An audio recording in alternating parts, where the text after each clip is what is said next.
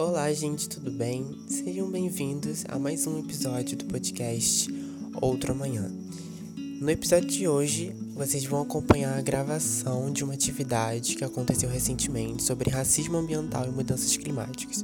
A atividade foi promovida pelo Eco pelo Clima, movimento de, do, de Pelotas do Rio Grande do Sul, mediada pelo ativista climático e estudante de relações internacionais Jonathan Feijó e os debatedores foram eu, Rafaela Dornelas e a Luara Rodrigues, que já gravou aqui com a gente no podcast.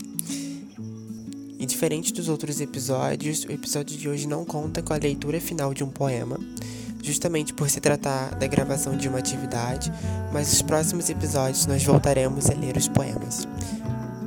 Aproveitem a atividade. Vamos dar início então aqui para nossa nossa programação. É, boa tarde a todos que já estamos acompanhando. É, estamos dando início ao webinário Crise Climática e Vidas Pretas, Racismo em Foco, né, que tem por objetivo debater a problemática acerca do racismo ambiental. Eu sou o Jonathan Feijó, estudante de Relações Internacionais da Universidade Federal de Pelotas e ativista do movimento Eco pelo Clima, e vou fazer a mediação dessa conversa. É, contamos hoje com a presença de três convidados muito especiais que trarão suas análises acerca do racismo ambiental. Continuando aqui, então, nossos convidados, são eles Rafaela Dornelas, que é bacharela e mestra em Ciências Sociais pela Universidade Federal do Espírito Santo, faz parte da Rede Brasileira de Justiça Ambiental e do Fórum de Mudanças Climáticas e Justiça Socioambiental. Atualmente, é pesquisadora e educadora popular no Instituto Políticas Alternativas para o Cone Sul, PAX. Vinícius da Silva, ativista político, estudante de controle ambiental no IFRJ Campus Milópolis e apresentador do podcast Outro Amanhã, bolsista de iniciação científica em que estuda a ocorrência do racismo ambiental na região hidrográfica da Baía de Guanabara, no Rio de Janeiro, e Luara Rodrigues, técnica em controle ambiental do IFRJ Campus Milópolis, estudante de Relações Internacionais no IFRJ e pesquisadora bolsista de iniciação científica em que analisa a ocorrência de racismo ambiental na região hidrográfica da Baía de Guanabara, no Rio de Janeiro. É uma breve, então, introdução ao racismo ambiental e em seguida a gente vai dar início então às falas dos nossos convidados. Continuando aqui, que a internet está dando uma oscilada. Então, racismo ambiental, ou racismo meioambiental, é um termo cunhado em 1981 pelo líder afro-americano de direitos civis, Dr. Benjamin Franklin Davis é, Jr., o conceito surgiu nos Estados Unidos em um contexto de manifestações do movimento negro contra injustiças ambientais. É, na definição original, traduzida para o português, racismo ambiental é a discriminação racial na elaboração de políticas ambientais, aplicação de regulamentos e leis, direcionamento deliberado de comunidades, é, comunidades negras para instalação de resíduos tóxicos, sanção oficial da presença de venenos e poluentes com risco de vida a comunidades e exclusão de pessoas negras da liderança de movimentos ecológicos. Então, partindo daqui, nós vamos dar início às falas dos nossos convidados. É, a gente vai começar, então, pela Rafaela Dornelas. É, em seguida, a fala passa, então, para Luara Rodrigues. E, por último, então, o Vinícius da Silva. E após esse primeiro bloco de análise e exposição do, da problemática, então a gente abre para um bloco de perguntas dos, do pessoal que está assistindo. Olá, boa tarde, me ouvem bem? Alguém dá um, um retorno se está dando para ouvir? Massa. Ei, gente, eu sou Rafaela, eu faço parte atualmente do Instituto Políticas Alternativas para o Cone Sul, é, vou contar um pouquinho também de mim, né, como entro nesse debate, e ao longo da fala eu vou explicando para vocês também qual é a qual é o foco, né, dessa fala. É, Eu sou formada em Ciências Sociais, sou mineira, nasci no interior de Minas, é, morei 10 anos no Espírito Santo, onde eu estudei, fiz o mestrado, fiz a graduação em Ciências Sociais, o mestrado também em Ciências Sociais, com ênfase em Teoria Política Contemporânea. E nisso participei por muito tempo de articulações entre universidade, movimentos sociais, e aí também a partir da, do processo, do meu processo de me descobrir negra também, né, de me entender enquanto pessoa, é, enquanto pessoa negra e trazer é, as interfaces que possíveis de diálogo né, para esses campos. Então, eu participei do Organon, participo ainda, que é um grupo de estudo, pesquisa, extensão e mobilizações sociais da Universidade Federal do Espírito Santo. E meus maiores diálogos com a temática do racismo ambiental vem muito a partir, primeiro, da luta antirracista no contexto da agroecologia, do movimento agroecológico no Brasil, do acompanhamento das lutas quilombolas no Espírito Santo, é, do próprio Organon, que é esse núcleo onde a gente acompanhou, eu acho que destacando um fato, né, sobre a atuação nesse núcleo, acompanhamos o processo pós-crime da Vale, na bacia do Rio Doce, né, do rompimento da barragem de Fundão. Faço parte aí nesse contexto também, dialogando muito com a Rede Brasileira de Justiça Ambiental, faço parte desde 2011. É, a entrada no PAX e aí também esse debate vindo a partir do debate dos megaprojetos, né, entender é, qual a relação do racismo ambiental com a instalação dos megaprojetos e, ao mesmo tempo, fazer essa relação com o clima, que eu vou falar um pouquinho ao longo da apresentação. E, mais recentemente, a entrada no Fórum de Mudanças Climáticas e Justiça Socioambiental, que é um espaço de debate amplo, né, que existe nacionalmente, tem regionais, existe nos estados, e principalmente nas interações com o núcleo Rio do Fórum, né, que é onde eu estou agora. O Pax fica localizado no Rio de Janeiro. É, e, claro, também minhas vivências enquanto pessoa negra nos espaços movimentos ambientalistas. Então, partindo desses lugares e desses debates, eu vou buscar aqui hoje compartilhar um pouquinho, é, trazer um pouco de trazer mais elementos, né, para a gente pensar a noção de racismo ambiental e principalmente considerando que falar de racismo ambiental é também trazer para a centralidade da pauta ambiental a questão racial, é, com destaque aqui na minha fala para as questões do saber e do poder, a partir da lente da modernidade e colonialidade. É, então, em resumo, eu vou tentar trazer elemento para reflexão, e aí é muito bom estar compartilhando essa mesa essa mesa não, né? Essa live agora mudou com Vinícius e Luara, que eu conheci há pouco tempo, mas que me animam muito também para o debate. Então, se durante a fala eu falar alguma coisa muito rápido, ou pouco sobre algum assunto, vocês podem anotar e a gente fala também depois no debate. É, antes de entrar no conteúdo, eu vou falar uma, um escrito da Grada Quilomba, que eu gosto muito de trazer, principalmente quando a gente vai passar pela questão dos saberes, né? Que ela fala assim: quando eles falam, é científico. Quando nós falamos, não é científico. Quando eles falam, é universal. Quando nós falamos, é específico. Quando eles falam, é objetivo. Quando nós falamos, é subjetivo. Quando eles falam, é neutro. Quando nós falamos, é pessoal. Quando eles falam, é imparcial. Quando nós falamos, é parcial. Eles têm fatos, nós temos opiniões. Eles têm conhecimento, nós experiências. Nós não estamos lidando aqui com uma coexistência pacífica de palavras, mas sim com uma hierarquia violenta que determina quem pode falar. É, então, a partir disso, vou começar a partir dessa pergunta, né? Quem pode falar? Quando a gente está falando de racismo ambiental, e a gente vai falar mais do tema, do conceito, né, mais para frente, mas começando por isso, quem decide sobre o que se faz ou não com os territórios, né? Quem, quem diz, né, se tem uma grande empresa que quer se instalar num território, quem consegue escolher sobre o que vai ser feito daquele território? É, então, começando um pouco para a gente entender desde o processo da colonização, as colonialidades que se renovam né, em outra matriz de poder, é, pós o que é chamado de fim da colonização, é, eu vou trazer aqui um pouquinho de alguns, alguns pontos rápidos sobre essa perspectiva da modernidade e colonialidade, como uma lente possível né, de olhar para esse processo.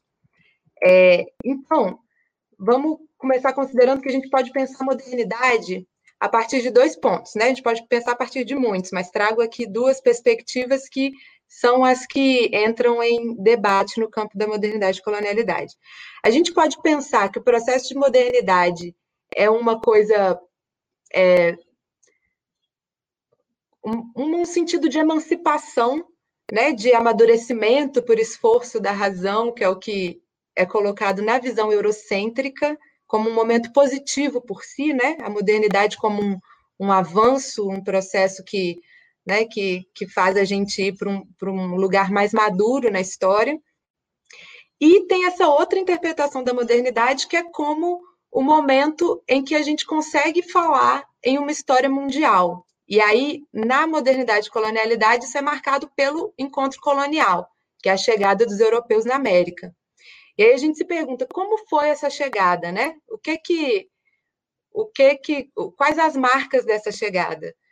Esse, essa, esse encontro colonial ele é marcado por uma relação desigual estabelecida entre a América Latina e o continente europeu, que é marcado pelo extermínio de povos, escravização, hierarquização, extrema desigualdade e que é baseada na racialização, né? Quando eles chegam aqui, o povo indígena é exterminado, é escravizado, eles tiram os povos negros de África e trazem para escravizar. Então, é, é, é, a gente pode falar nisso como um encontro que é profundamente marcado pela raça. E é o que dá origem à modernidade tal, tal qual a gente entende ela.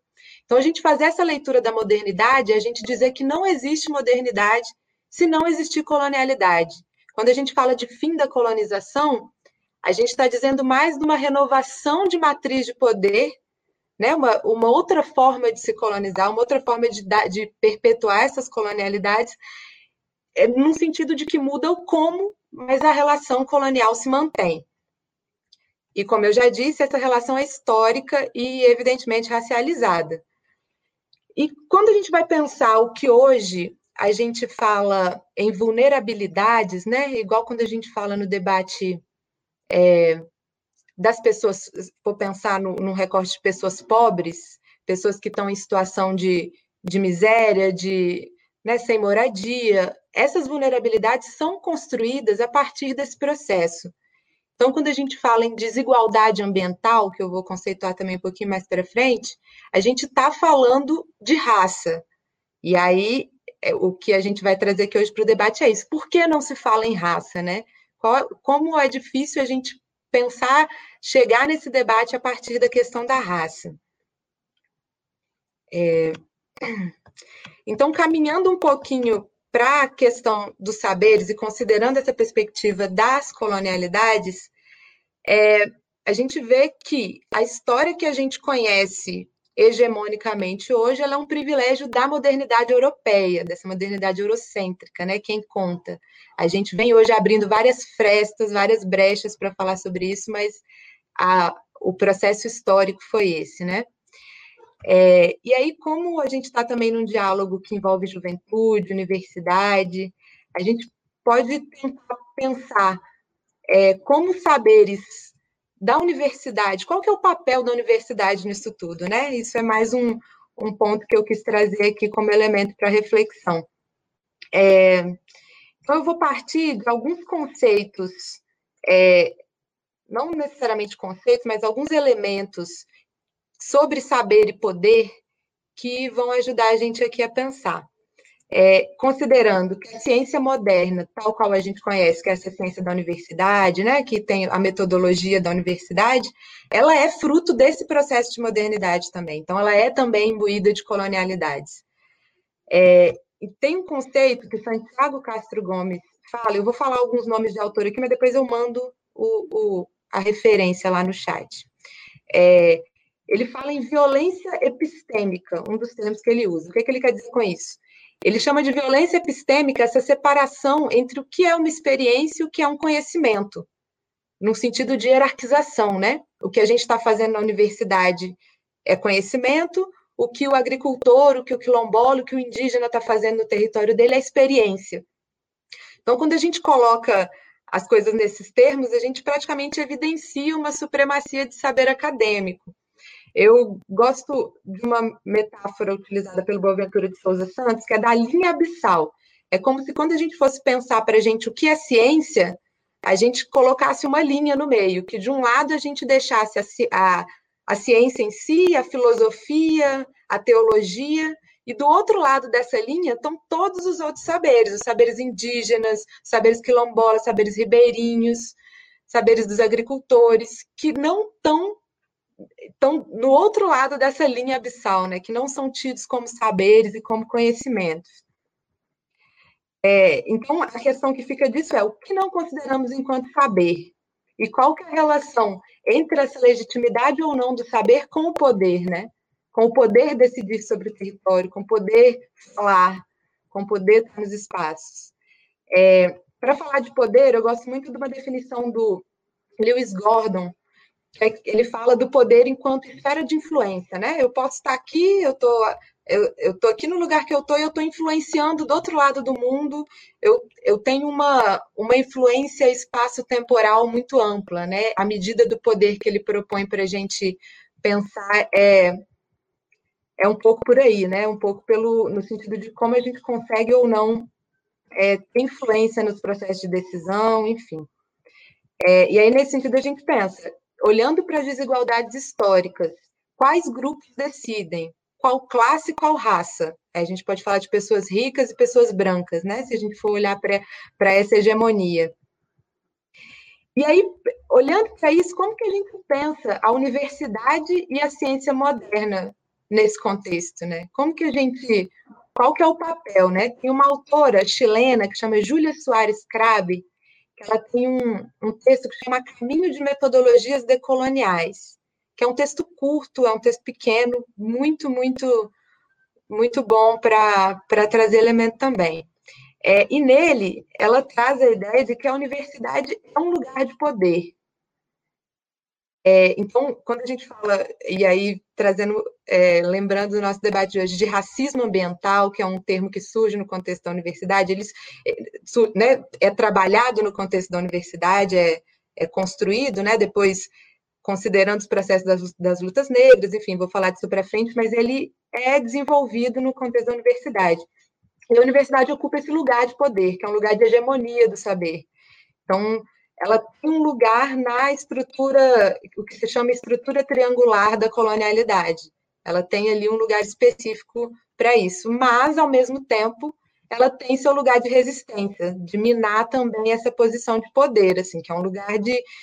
Que, acho que a própria Júlia Soares chama de grupos periféricos, né, periferias da universidade, que são esses grupos, imagino que quem está aí assistindo e que está no contexto da universidade consegue visualizar isso bem, e a gente sabe, a gente percebe que são realmente grupos periféricos, né? Não é o todo da universidade que se coloca no processo de resistência, são lugares dentro dela ainda, né?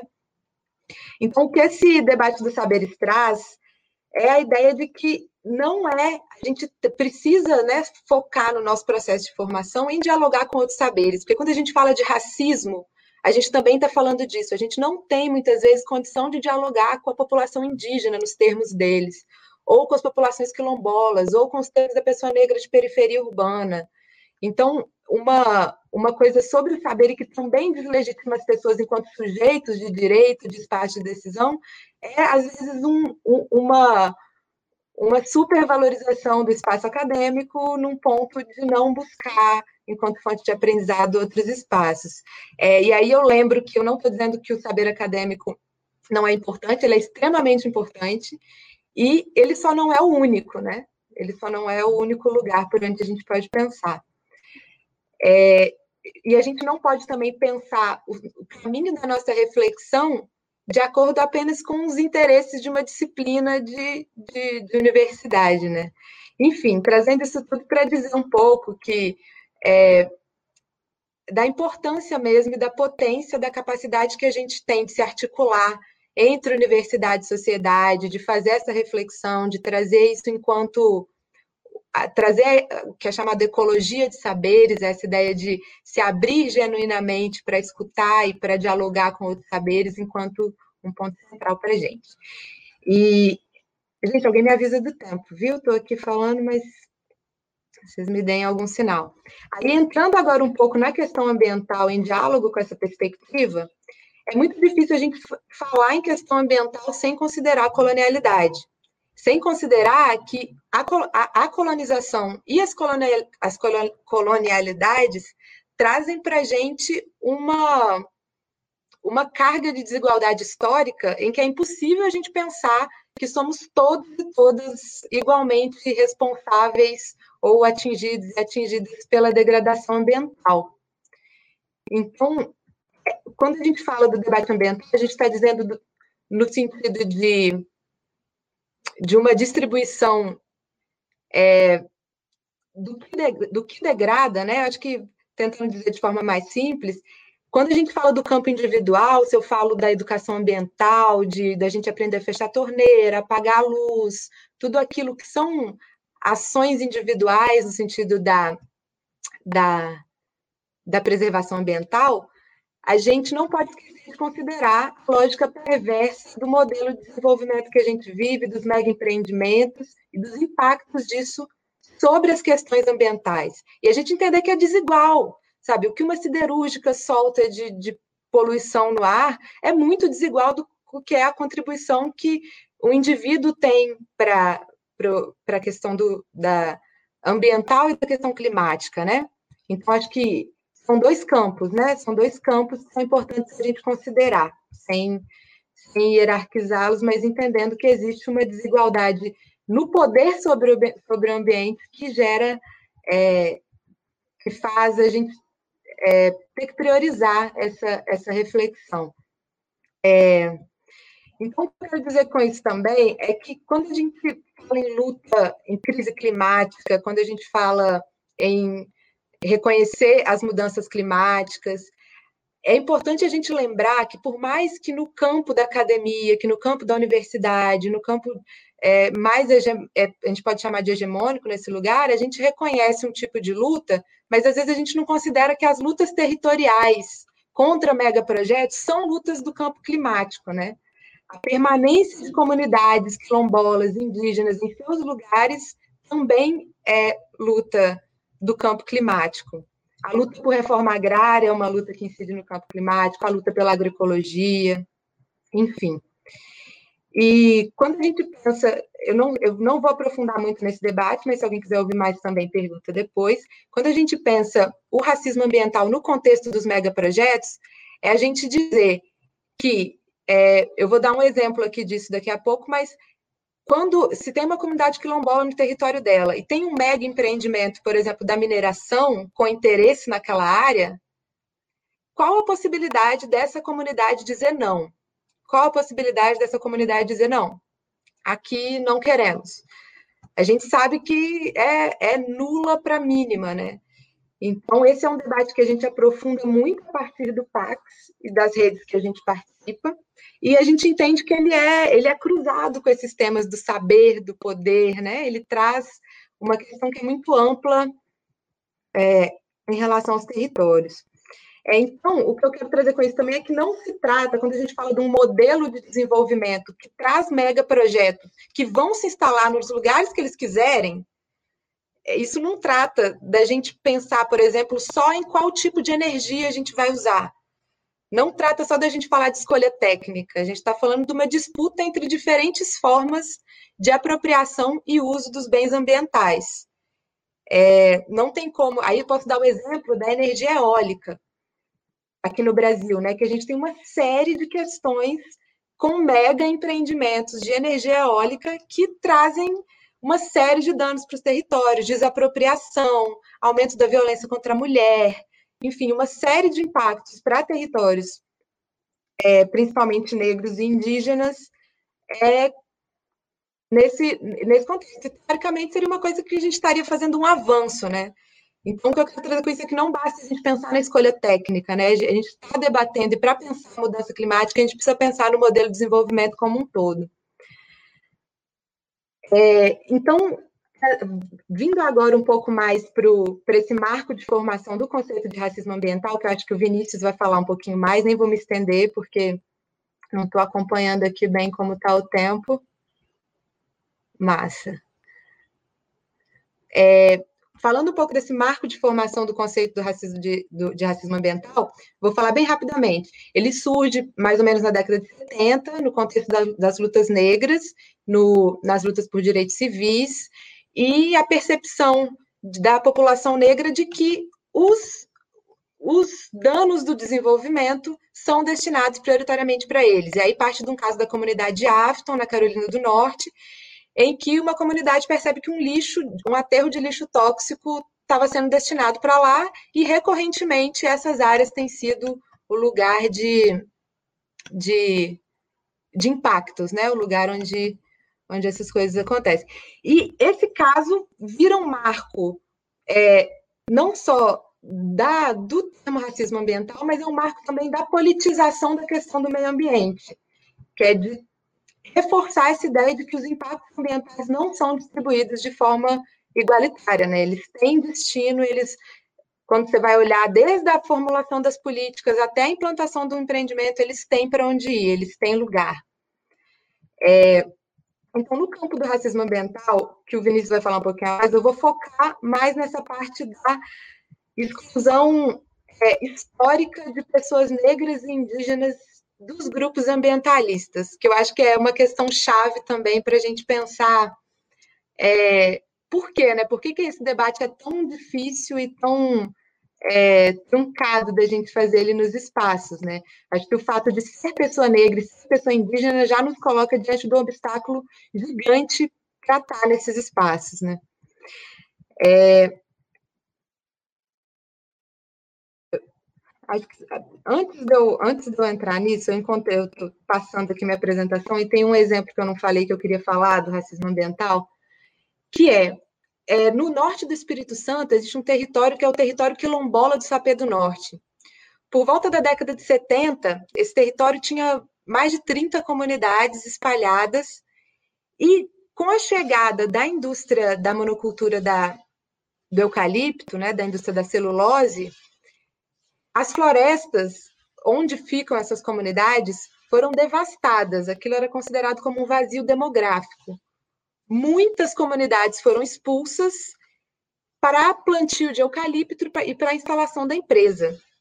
E aí, um, um, um, um, outro acontecimento desse mesmo processo que ajuda a gente a enxergar o processo de racismo ambiental é que nessas comunidades negras foi mata arrancada no correntão, foi grilagem de terra, foi expulsão. Dessa forma, o eucalipto chega lá.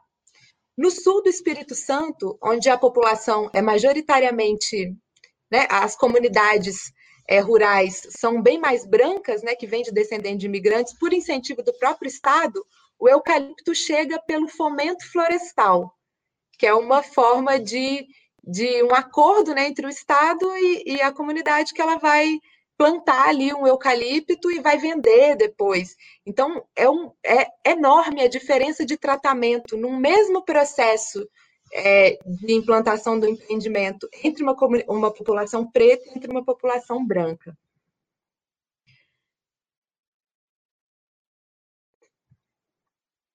É, outro exemplo, trazer antes de mudar de assunto de vez.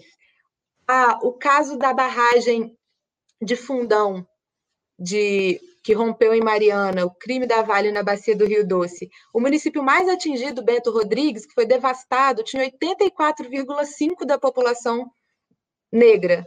84,5% da população negra. Outros dados: é, estudos mostram que cerca de 60% de pessoas que moram no entorno de barragens são negras. Isso é o que é chamado de desproporcionalidade do risco, né? Um outro exemplo prático, queimadas na, as queimadas na Amazônia. A gente percebe as queimadas quando a fumaça chega em São Paulo, né? Eu acho que são temas que trazem para a gente a dimensão de que não é não é um processo de agora, né? É uma coisa que vem de tempo e que vem pautada pela questão do racismo, vem pautada pelo impacto em populações negras e indígenas. É, então, é, quando a gente fala da politização do meio ambiente, a gente está falando disso, é de um reconhecimento de que existe a desigualdade ambiental, e aí, para falar disso, e aí eu gosto muito de, como vocês podem ver, eu estou falando de um campo mais amplo, mas é dizer que isso é racismo, é trazer isso enquanto racismo ambiental. É não deixar de falar disso, né? E hoje no Brasil a gente tem muitas pessoas brancas falando sobre isso, que é ótimo, mas que, né, é ótimo que estejam falando, mas que para a gente é difícil para elas também trazerem questão racial, né? Alguém me atualiza do meu tempo, só para eu saber o que eu pulo? Alguém manda aqui no chat? Para eu saber. É, não mandaram, mas vou continuar. Vamos. É, então, nesse sentido, e falando dessa, dessa desproporcionalidade do risco, do racismo ambiental, eu gosto muito de citar um documento que, em 1991, foi escrito pelo Lawrence Summers, que era então um economista-chefe do Banco Mundial.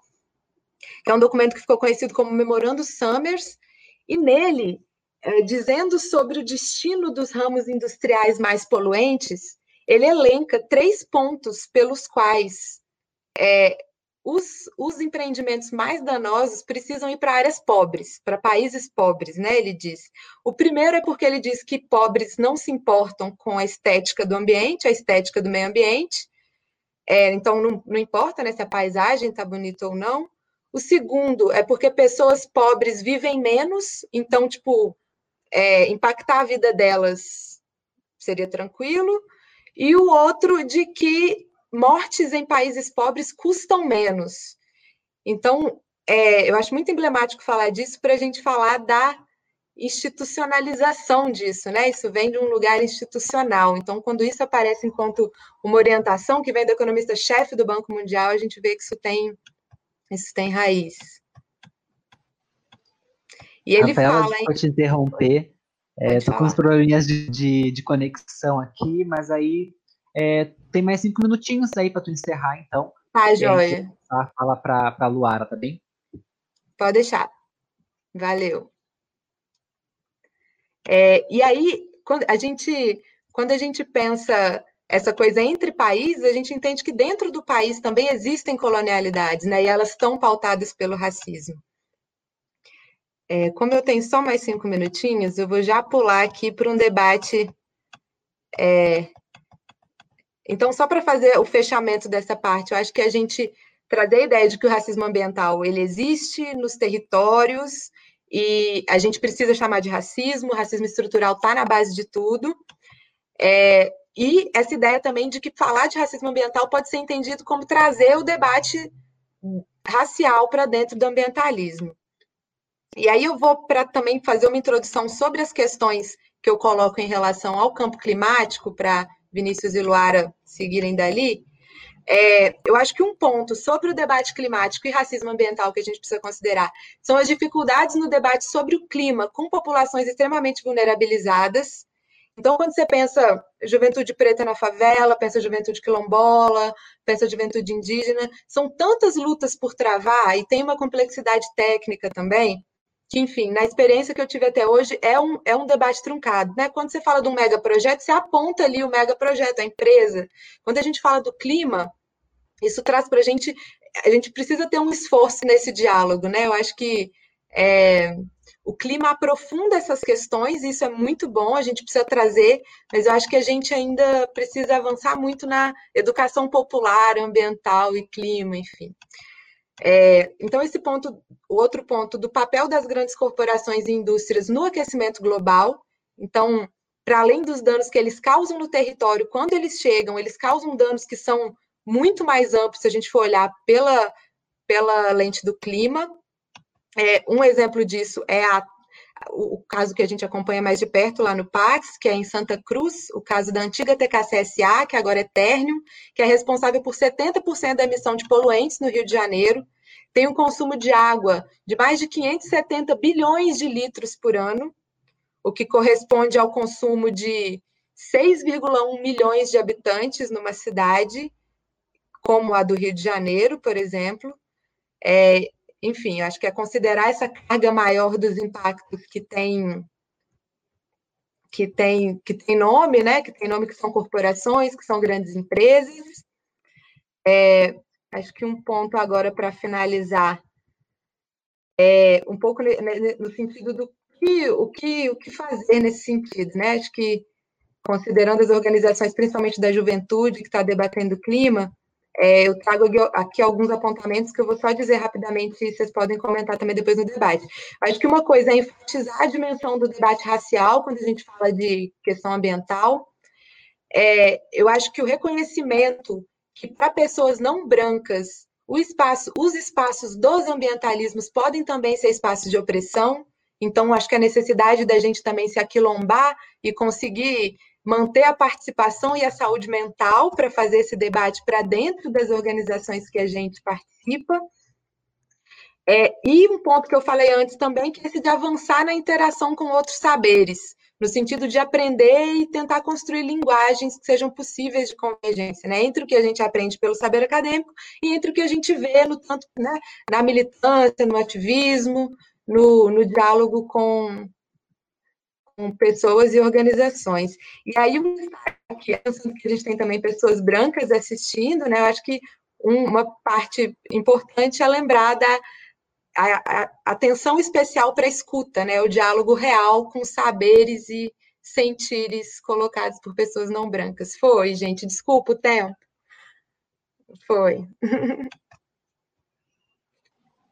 É, muito boas suas colocações, Rafa. É, é realmente muito, muito importante que a gente sempre é, fale sobre de como as empresas, esses empreendimentos, né, eles sempre estão localizados em lugares onde gente, desculpa a conexão aqui está bem ruim, é, mas como eu ia dizendo, é sempre muito importante né, a gente falar sobre o tema dos empreendimentos de uma forma estratégica, sempre se colocam é, em localidades onde se encontra uma população mais vulnerável e não branca e que sempre sofre e fica amarrada, de certa forma, a, a empreendimentos, né?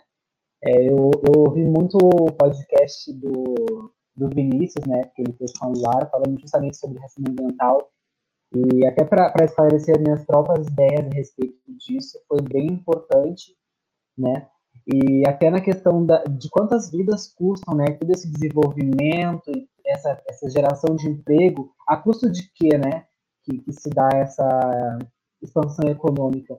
E dentro disso, eu acho que a, a Luara consegue explanar bem esse tema e aprofundar com mais é, propriedade. Então, já vou passar a palavra para ela. Aqui. Olá. Então, ouvindo direitinho? Vai. Boa tarde, é, eu sou Luara, tenho 19 anos, como o Jonathan apresentou no início. É, técnica em controle ambiental pelo IFRJ, campus Nilópolis, e atualmente eu estudo relações internacionais na UFRJ. É, eu vou trazer um outro, uma outra definição de racismo ambiental a partir do pensamento do sociólogo Robert Bullard, que ele define o racismo ambiental como qualquer política, prática ou diretiva que afete ou prejudique de forma, de forma diferente, voluntariamente ou não, pessoas, grupos ou comunidades por motivos de raça ou cor. E isso, é, essa lógica, ela favorece as grandes empresas e os custos eles recaem sobre as populações não brancas. Que nesse momento a gente tem que pensar a que custo a gente está mantendo o sistema econômico atual de a questão da exploração exacerbada do meio ambiente e na forma como nós enxergamos o meio ambiente, como nós temos essa relação. Porque atualmente nós é, enxergamos o meio ambiente apenas como uma fonte de recursos naturais. E fazendo essa exploração, em algum momento vai acabar. Então, o, uma coisa que a gente tem que entender é que o estilo de vida atual ele é insustentável. Se a gente continuar assim, é, os, as consequências das mudanças climáticas vão ser cada vez piores. É, e esse desenvolvimento desenfreado, esse desenvolvimento a qualquer custo, ele tem valido vidas, ele tem custado vidas. E essas vidas, elas têm endereço, elas têm nome, elas são vidas pretas, indígenas, quilombolas, e são essas são a vida das comunidades que elas são vulnerabilizadas. A gente costuma ouvir várias vezes de que são é, populações vulneráveis, mas na verdade elas são vulnerabilizadas, elas são colocadas nessa situação é, à margem, nessa situação de não conseguir dizer não aos grandes empreendimentos, como a Rafa bem falou. É, então, uma, um outro assunto que eu acho que a gente tem, deve falar é que a escolha dos locais de instalação das empresas, das grandes empresas e indústria e também da agropecuária, elas são não são escolhidas ao acaso. É, o perfil socioeconômico dos moradores é levado em conta, é, a facilidade do, do, da legislação local de instalação e operação daquela empresa também são considerados. Então, a gente tem que levar em conta de que o que, o que, que a gente pode ter com o afrouxamento da legislação ambiental? Quantas comunidades tradicionais são afetadas, já são afetadas hoje e podem ser cada vez mais afetadas e deslocadas de suas moradias devido à, ocupação dessas empresas? É, nós não sabemos, muitas vezes não, a grande mídia não expõe esses fatos. Então, uma coisa que eu acho que é muito importante a gente pensar e prestar bastante atenção é quanto à legislação ambiental porque nós estamos sofrendo frequentes ataques e assim é muito perigoso porque não se trata de uma vida ou outra e mesmo se valesse se, se tratasse apenas de uma vida a gente precisa prestar atenção. É, e quanto ainda à locação dessas indústrias muitas escolhem estar em países subdesenvolvidos ou em desenvolvimento porque esses são vistos como mais fáceis de estar e mais fáceis de poluir. Um país mais pobre, ele pode ter essa, ele pode achar que tem a necessidade de ter uma indústria no seu território para garantir o desenvolvimento. Então, essa essa questão, ela é levada em conta e ela é considerada muitas vezes é, de uma, ela é usada de uma forma muito ruim pelos países mais poderosos. Então, esses países eles são colocados como depósito de poluição. Então, o que é, o que é um depósito de poluição? É, são países que são escolhidos apenas para exportação de resíduos. Um país gera a quantidade tal de resíduo e esse, esse resíduo é exportado para um outro país. É como se fosse um, um, um aterro sanitário, um, um lixão, que não, não tem cuidado. Então, outro tipo de depósito de poluição é assim: a exploração de recursos naturais que vai ser feita de forma impensada, porque não afeta o país de origem, não afeta a, a, o destino daquele, daquele recurso natural, a poluição atmosférica com a instalação de indústrias, é, a emissão cada vez maior dos gases de efeito estufa. Então, essas, esses países eles sofrem com essa com, com esse rótulo de depósito de poluição e eles perdem seus ecossistemas porque esses vão ser alterados pela instalação de indústrias, sofrem com a poluição atmosférica, sofrem com a superlotação de comunidades próximas, porque quando uma indústria se instala, precisam de trabalhadores. E onde esses trabalhadores vão ficar? Então, eles vão, vão passar a ocupar os espaços próximos desse novo empreendimento. Então, vai haver uma superlotação e um desequilíbrio da lógica, da lógica local. Ela vai ser alterada e a população local não vai ter nenhum benefício. Ela é só um ponto de extração, vai ficar com os danos e ela não vai ser recompensada por isso de forma alguma. E eu li um texto sobre não é, não é dívida climática, é, não é ajuda, não é ajuda humanitária, é dívida climática, porque os os empreendimentos eles chegam nos locais, eles fazem o que precisam fazer e aquela população fica com os danos. Então, quando daqui a pouco eu vou falar um pouquinho mais sobre isso, mas quando os, acontecem os grandes desastres, quando acontecem as enchentes, os, a, as consequências dessa, dessa mudança climática provocada por esse desenvolvimento, por essa necessidade de desenvolvimento desenfreado, é, essas pessoas elas precisam reaver o que era delas. Então, a ajuda humanitária, ela não é muito bem uma ajuda, é, é assim, um compromisso. Então, é, esse, esse, essa ideia de esse direcionamento dos problemas, ele é uma questão que demonstra a normalidade dessa desigualdade.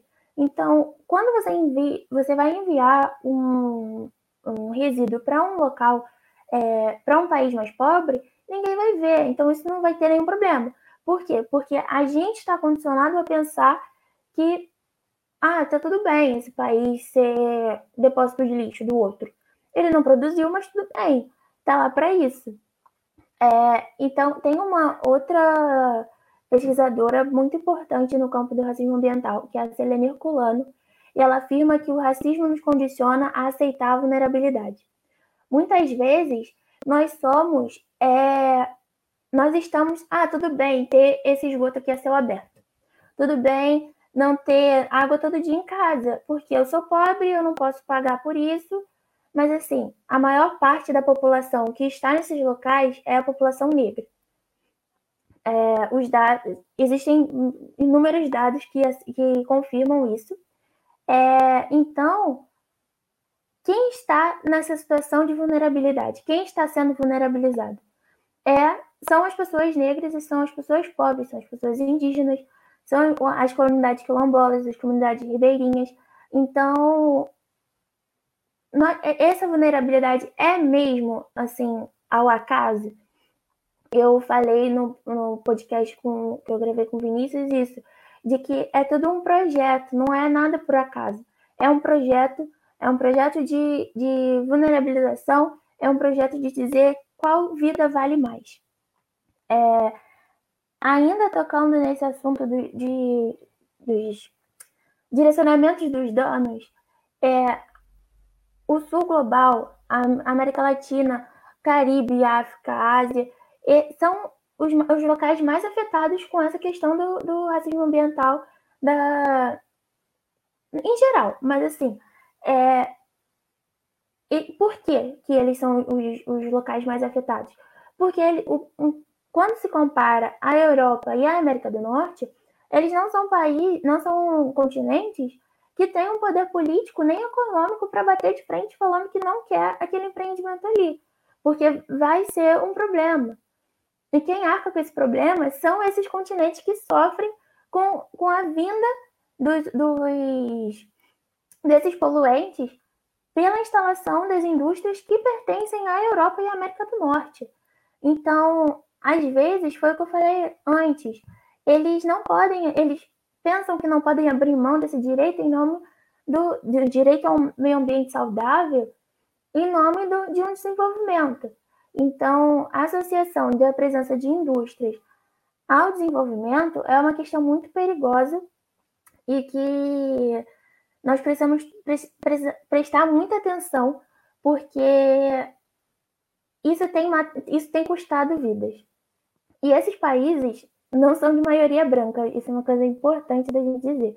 Que esses países não são de maioria branca, então essa desumanização das pessoas não brancas é, não é um processo de hoje, é um processo que vem acontecendo há séculos, e isso tudo é produto do racismo estrutural. Então, nós temos que pensar em onde, por que, que essas vidas valem menos? Por que, que as vidas das pessoas que moram na América Latina, das pessoas que moram na África, das pessoas que moram na Ásia, elas são, é, são destino de tamanha poluição, de tamanha agressão ambiental. É, agora falando sobre, mudando de assunto, essa poluição é impensada, sem limite, nem, sem limite nenhum, a emissão de gases de efeito estufa que estão cada vez maiores, é, o desmatamento sem comparação e outros, outros fatores que que influenciam diretamente são as causas da crise climática que nós estamos vivendo agora. Então, os primeiros impactos, eles vão ser direcionados às populações negras, as populações indígenas, as comunidades ribeirinhas, quilombolas, ou seja, as comunidades que são vulnerabilizadas.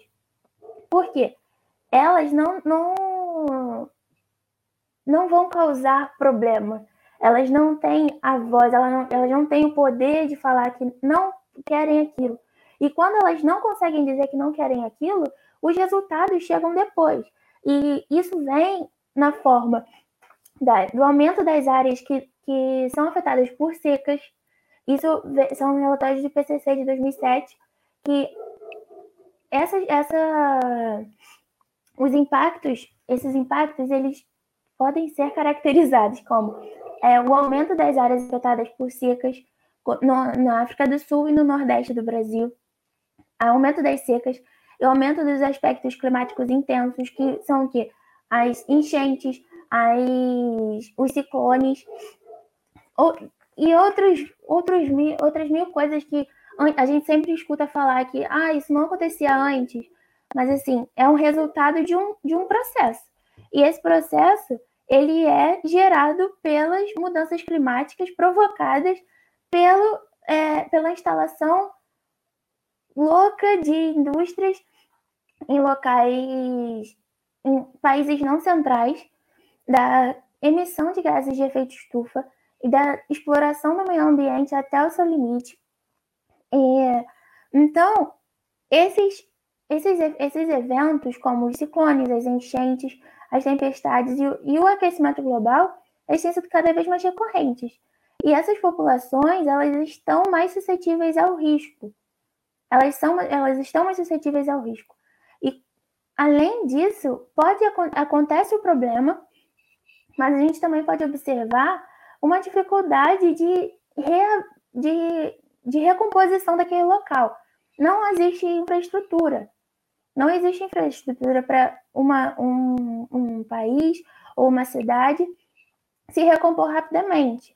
A gente pode ver como, como os países, como aqui, por exemplo, em Minas Gerais, nós, nós tivemos o crime do, do rompimento da, das barragens e quanto tempo essas cidades estão demorando para se reconstruir. E a gente tem que pensar nisso. Nós não temos é, infraestrutura para se reconstruir tão rápido. Então, outros países, a gente já cansa de ver, sempre saem essas notícias de acontece no Japão, no dia seguinte já está tudo sob controle, já está tudo escolhido, eles vão colocar no lugar.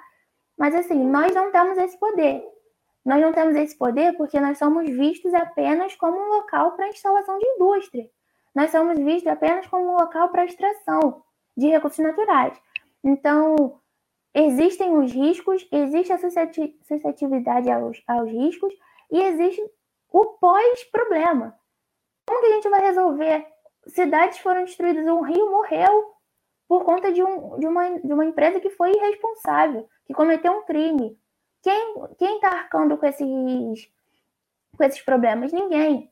Então, nós temos que pensar nisso. Vai acontecer. Vai acontecer porque nós já estamos é, provocando isso. Nós, que eu digo sistema. É, então, o, o, o meio ambiente já está sofrendo os riscos, os, os problemas. E esses, esses problemas eles vão vir à tona em algum momento. Então, nós temos que pensar como que a gente vai é, resolver isso. Em que, em que lógica a gente vai se reencontrar para criar novamente uma relação com o meio ambiente e tentar é, reduzir os danos que estão por vir. Além disso, essa suscetibilidade aos riscos é uma face da injustiça ambiental, que são as comunidades, as comunidades que são mais suscetíveis a se tornarem vítimas desses, dessas alterações climáticas e devido ao, ao aquecimento global. Então, existe, existe muita coisa, a gente sempre vai falar assim, ah, falando basicamente porque é um assunto muito complexo. Então, essa ideia de os riscos serem direcionados a um tipo de população, outros tipos de população, minorias, é, isso se trata de injustiça ambiental. isso se trata das pessoas não terem o mesmo direito ao meio ambiente. As pessoas não terem o direito de dizer que não querem aquele empreendimento ali. Então, a gente precisa pensar em como assegurar os, o direito a todo mundo. Todo mundo tem direito ao meio ambiente. Então, como que eu vou assegurar isso? Então, outra, ah, outra coisa que eu tinha que falar é que essas, os impactos eles vão é, sendo afetados do menor, da menor para maior escala. Porque, por exemplo, quando uma indústria ela é instalada num local, aquela emissão, se não tiver o direcionamento correto de, de resíduos sólidos da, dos efluentes daquela indústria, o, o, o primeiro local que vai ser afetado vão ser os quem está ali do lado da empresa. Então, existe uma questão de segurança das pessoas por não terem acesso e não terem é, seu, seu direito ao meio ambiente assegurado é, de forma eficaz. Então, são muitos os fatores, se eu ficar aqui falando, vou ficar falando para sempre. Então, depois, se vocês tiverem alguma dúvida, podem falar na mandar uma pergunta que a gente responde no debate. Passo para o Vinícius. Muito boas as suas colocações, Luara, obrigado. É, só para avisar a galera, então, que está assistindo, já podem ir deixando suas perguntas nos comentários, e num segundo momento a gente vai, então, abrir para eles responderem. Eu vou passar agora, então, a fala para o Vinícius, que vai trazer também muita coisa importante, né, que vai acrescentar muito nesse conteúdo. Então pode ficar à vontade, Vinícius, deixa eu colocar ele na tela aqui. Boa noite, então. É... Eu vou.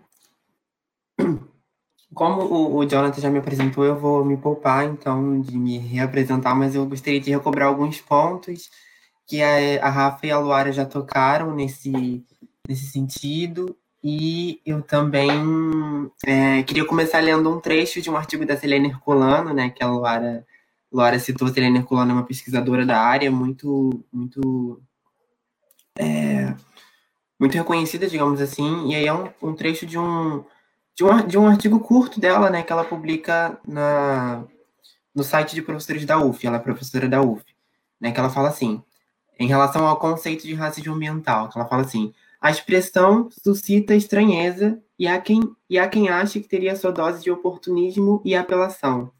Mas olhe a cor de pele de quem mora nas favelas sobre os morros, nos beira-rios e beira-trilhos. Olhe a cor de pele de expressivo número dos corpos levados pela enchente, soterrados pelos deslizamentos. E aí, nesse sentido, um, a partir dessa citação da, da Selene, uma, um, exercício, um exercício que eu sempre faço, né, antes da gente, antes da gente entrar na, na abordagem teórica do conceito é de analisar justamente o perfil é, socioeconômico, e quando eu falo socioeconômico, eu estou falando de é, identificação racial e renda, renda per capita também, dependendo do local onde a pessoa mora, né, que é um, um fator importante para a gente compreender esse fenômeno. É, das pessoas que são afetadas pelos, por isso que a gente chama de desastres naturais, né, então, por exemplo, em abril do ano passado, a gente teve uma, uma chuva forte aqui no Rio, aqui no Rio de Janeiro, e, e o exercício que, que na, na época eu não fiz tanto isso, e hoje eu faço, é, faço mais, mas não fiz em relação a esse fenômeno aqui no Rio, que é justamente identificar quais foram as áreas mais afetadas, né? Porque a chuva foi forte, sim, e, e, e, e a enchente afetou muita gente, né? Muita gente negra, muita gente branca, afetou muita gente. A questão é quais foram as pessoas mais afetadas com isso. E quando a gente fala dessas pessoas mais afetadas, a gente não necessariamente fala é, de uma predisposição que essas pessoas têm a serem afetadas ou vulnerabilizadas, mas de, um, de uma questão de planejamento urbano, digamos assim, e também uma questão de capacidade de resposta ao risco. Isso são, são coisas importantíssimas para a gente pensar o racismo ambiental nesse primeiro momento. E aí eu gostaria de recobrar um ponto que foi tocado pela é, Rafaela, que é sobre a questão da modernidade. E sempre que eu vou trabalhar com a, a, a, o racismo ambiental, eu gosto, de, eu gosto de fazer esse caminho teórico que a gente começa pensando no papel da, o papel da vida, né? E o que, que é, de fato, essa coisa que a gente chama de vida. E é muito importante para mim pensar essa, essa, essa categoria vida, porque ela informa para gente justamente a efetividade do racismo ambiental.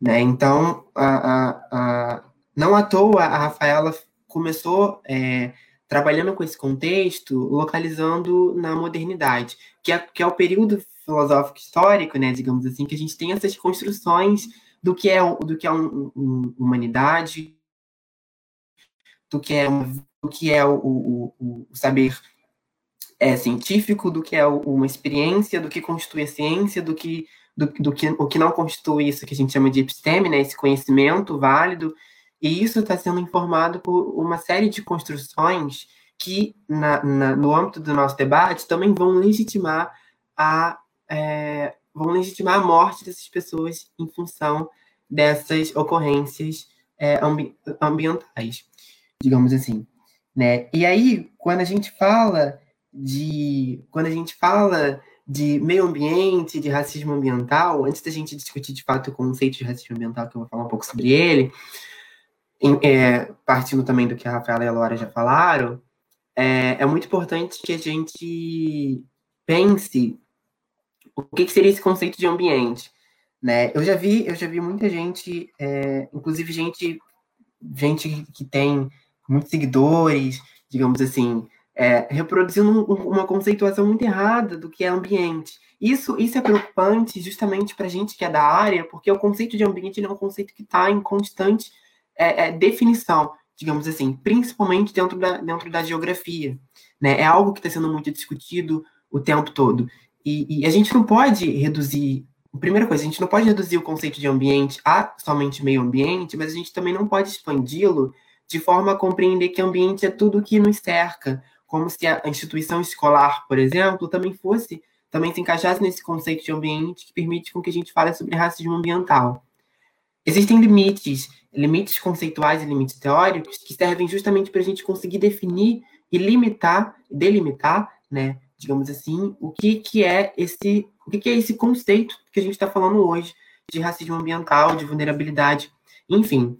Existe um autor que o nome dele é Marcelo Marcelo de Souza, ele é geógrafo, ele vai falar que o conceito de ambiente, ele, ele vai falar exatamente isso. O conceito de ambiente ele não é somente o meio ambiente, mas ele tem que levar em conta todas as relações é, entre as espécies, né, e aí no nosso caso entre as pessoas, as, as comunidades, que são desenvolvidas é, nesses ecossistemas. Então, esse conceito de ambiente ele acaba se expandindo de uma forma mais, é, mais ampla, de modo que a gente consiga de que a gente consiga analisar, por exemplo, os fenômenos de poluição ambiental, instalações industriais, como a Luara disse, levando em consideração as dinâmicas sociais daquele, daquela comunidade, né, e daquele, daquele espaço geográfico, mas a gente também não pode expandir isso muito de modo que a gente defina de uma forma muito genérica que ambiente é tudo aquilo que nos cerca.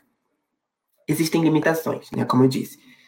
E isso é uma coisa que precisa ser bastante discutida. Nesse sentido, nas discussões de injustiças ambientais, como a Luara estava dizendo, a gente costuma trabalhar com dois conceitos um pouco distintos. Né? Eu, eu, eu costumo dizer que um abarca o outro, mas que ele, eles costumam ser um pouco distintos, que são os conceitos de classismo ambiental e o conceito de racismo ambiental. Né? O que, que seria isso? A, a, a Luara já disse que o, o, conceito de racismo ambiental, conforme a conceituação do Robert Bullard, que é um sociólogo, é, um sociólogo muito, muito importante da área, inclusive estadunidense, que ele vai falar que justamente, o racismo ambiental informa justamente a distribuição desproporcional dos impactos ambientais em comunidades não brancas, né?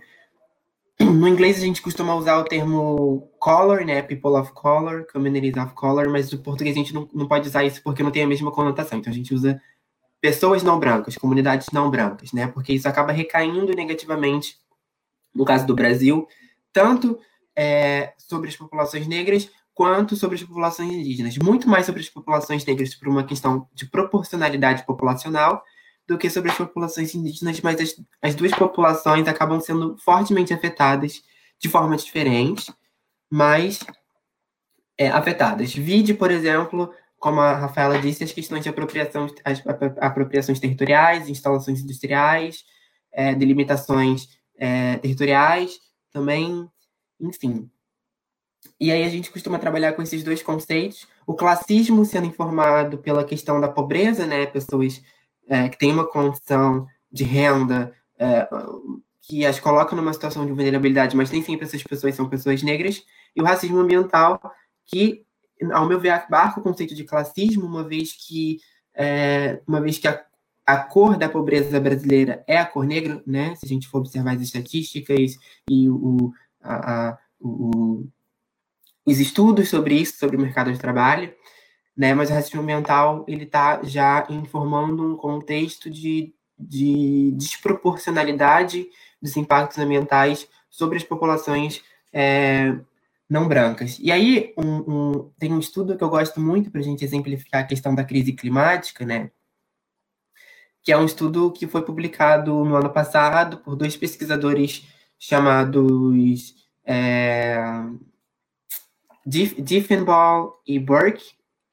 Não lembro o primeiro nome, nome deles mas é um estudo de economia, está em inglês, ele não, não foi publicado, em, não foi traduzido e não, não, não acho que vai ser traduzido também, mas é um estudo que fala como as, a, a, os países, isso que a gente chama de subdesenvolvidos ou em desenvolvimento, né, esses países são mais afetados pelas mudanças climáticas. Falar de mudanças climáticas e, mais recentemente, de, de colapso climático, né, de é, crise climática, que, que são conceitos que vão ser inseridos a partir da, da, do ativismo climático. E também a partir dos pesquisadores da área que vão estar usando esses, esses conceitos que, é que, que são conceitos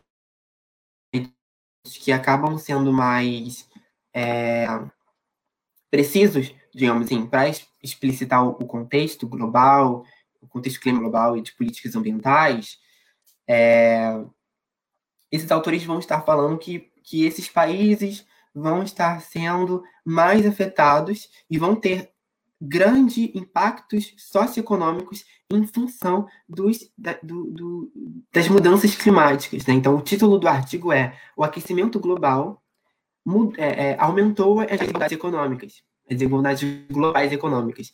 E aí eles vão, vão estudar diversos fatores, e um desses fatores vai ser justamente a questão da a questão do, do, da, das variações do PIB desses países, né, do produto interno bruto e também da renda per capita.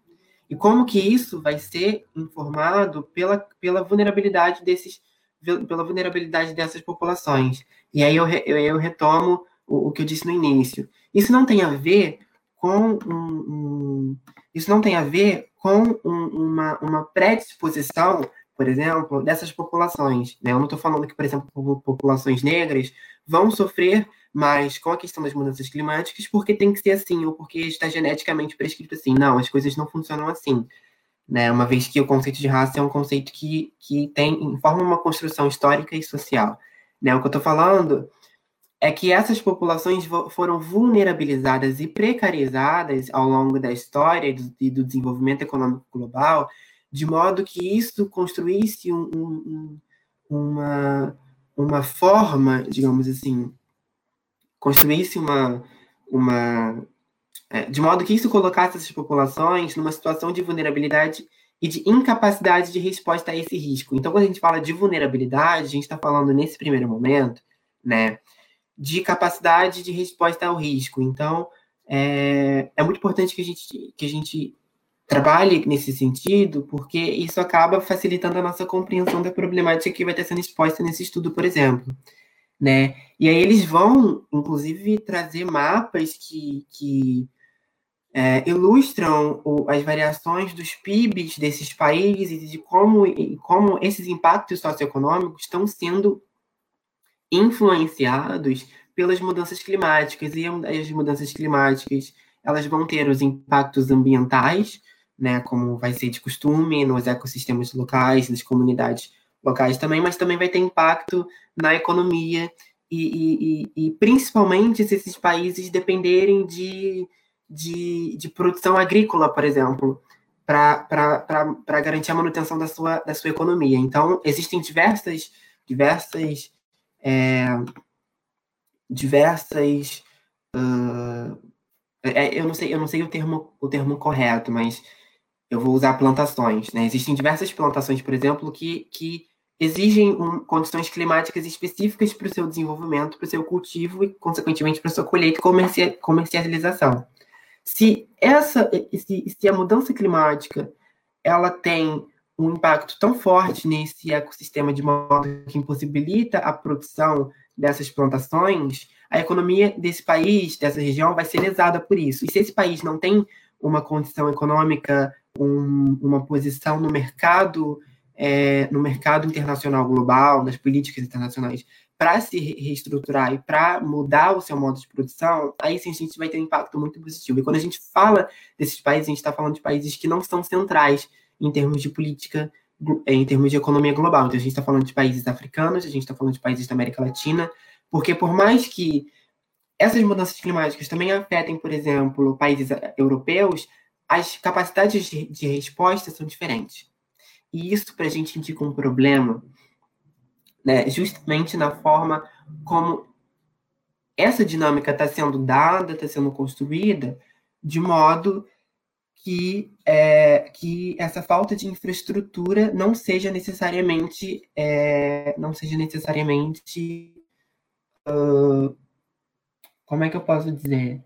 Desproposital, né, ao acaso, enfim, é algo que está sendo pensado, né, porque quando a gente pensa em, em racismo ambiental, a gente está pensando num contexto que possibilita a efetividade desse fenômeno. E a gente está pensando num, e a gente está falando de um fenômeno, de um fenômeno que mata populações não brancas, de um fenômeno que, que é, por isso que a gente chama de necropolítica, né, que é uma forma de, de, de, de gerenciar populações de modo a garantir o direcionamento dessas populações à morte. E como que isso acontece no caso do racismo mental? Omissão de serviços públicos, de, de, de, de, é, como é que eu posso dizer? Omissão de serviços públicos para reparação desses danos. Né? Então, é, se a gente for observar, por exemplo, no Rio de Janeiro, quais os municípios que tem um maior, um maior percentual de população negra e quais desses municípios vão ser os mais afetados pela falta de saneamento básico, por exemplo, a gente vê um padrão de, distribuição espacial que informa ocorrência de racismo ambiental. É óbvio que essa ocorrência de racismo ambiental aqui no Brasil, ela não acontece da mesma forma que nos Estados Unidos. São contextos políticos e sociais históricos diferentes, né? Mas que acontece de alguma forma. E, e analisar essa ocorrência é algo muito importante para gente, porque a gente começa a entender como que essas políticas e, e, a própria flexibilização, por exemplo, das legislações ambientais atuam de modo a garantir ou não a efetividade desse fenômeno. Então, quando a Laura fala de instalações industriais e, e poluição atmosférica, ela está falando justamente de escolhas, né? Óbvio que existem outros fatores, como, por exemplo, facilidade de instalação, a questão do, do, da, do gasto que, que essas indústrias vão ter aqui naquela região, mas um desses fatores que a gente está reivindicando, né, enquanto pessoas que estão analisando essa situação, é justamente a distribuição racial e o perfil racial dessa população. Então, aqui no Rio de Janeiro, a gente pode usar algumas indústrias de exemplo, como Bayer, que fica ali próximo a Belfort Roxo, São João de Meriti, a, a Comperge, em Itaboraí, a Reduc, em Duque de Caxias. É, é, a gente pode fazer estudos de caso com os exemplos da mineração, como a Rafa apontou no primeiro bloco da fala dela. Né? São coisas que elucidam para a gente o tamanho do problema. E esse problema só pode ser enfrentado quando a gente dá um nome, quando a gente nomeia esse problema tal como ele deve ser nomeado. Então é preciso que a gente fale disso, é preciso que a gente estude e aborde isso, justamente para a gente conseguir criar é, é, políticas públicas de reparação recuperação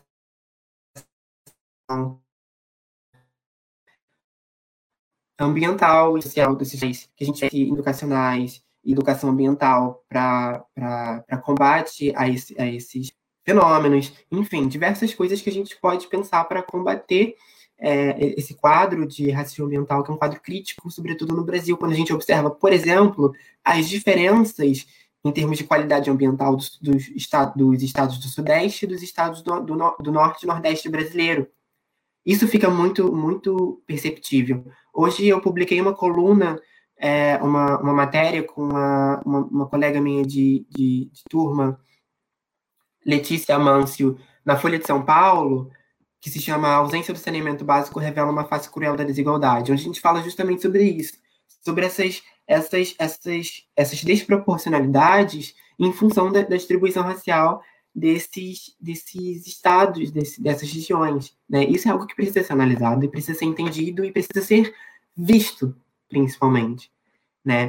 Então, já, para encaminhar para o finalzinho, tem dois exemplos que, que servem muito para a gente elucidar essa questão, que é o exemplo do, do, do, do furacão é, Katrina, né? Eu não sei se o termo correto vai ser furacão, porque enfim, eu sou eu sou um pouco leigo nessa nomenclatura entre furacão, ciclone, tornado, enfim, mas no Katrina, né, o Katrina que aconteceu nos Estados Unidos, não lembro em que ano, e também a questão do ciclone em Moçambique, no ano, se não me engano, no ano passado ou em 2018, não tenho certeza também, eu sou um pouco ruim com datas, peço perdão por isso.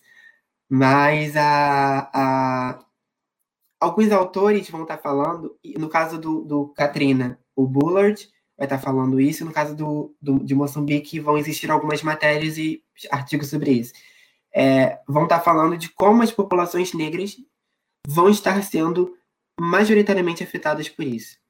E não vão estar sendo majoritariamente afetadas simplesmente porque, é, é na verdade, na verdade, desculpa, formulei errado. Elas vão estar sendo majoritariamente afetadas, primeiramente, porque elas eram a maioria nas, nas áreas afetadas, né?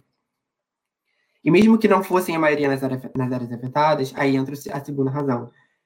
Não houve uma, um, uma intervenção do Estado para dar assistência a essas populações. E aí isso é um dos grandes fatores do racismo ambiental né, a intervenção do Estado ou não, de modo a garantir ou não e, e garantir a permanência dessas populações em situações de vulnerabilidade e, e precarização.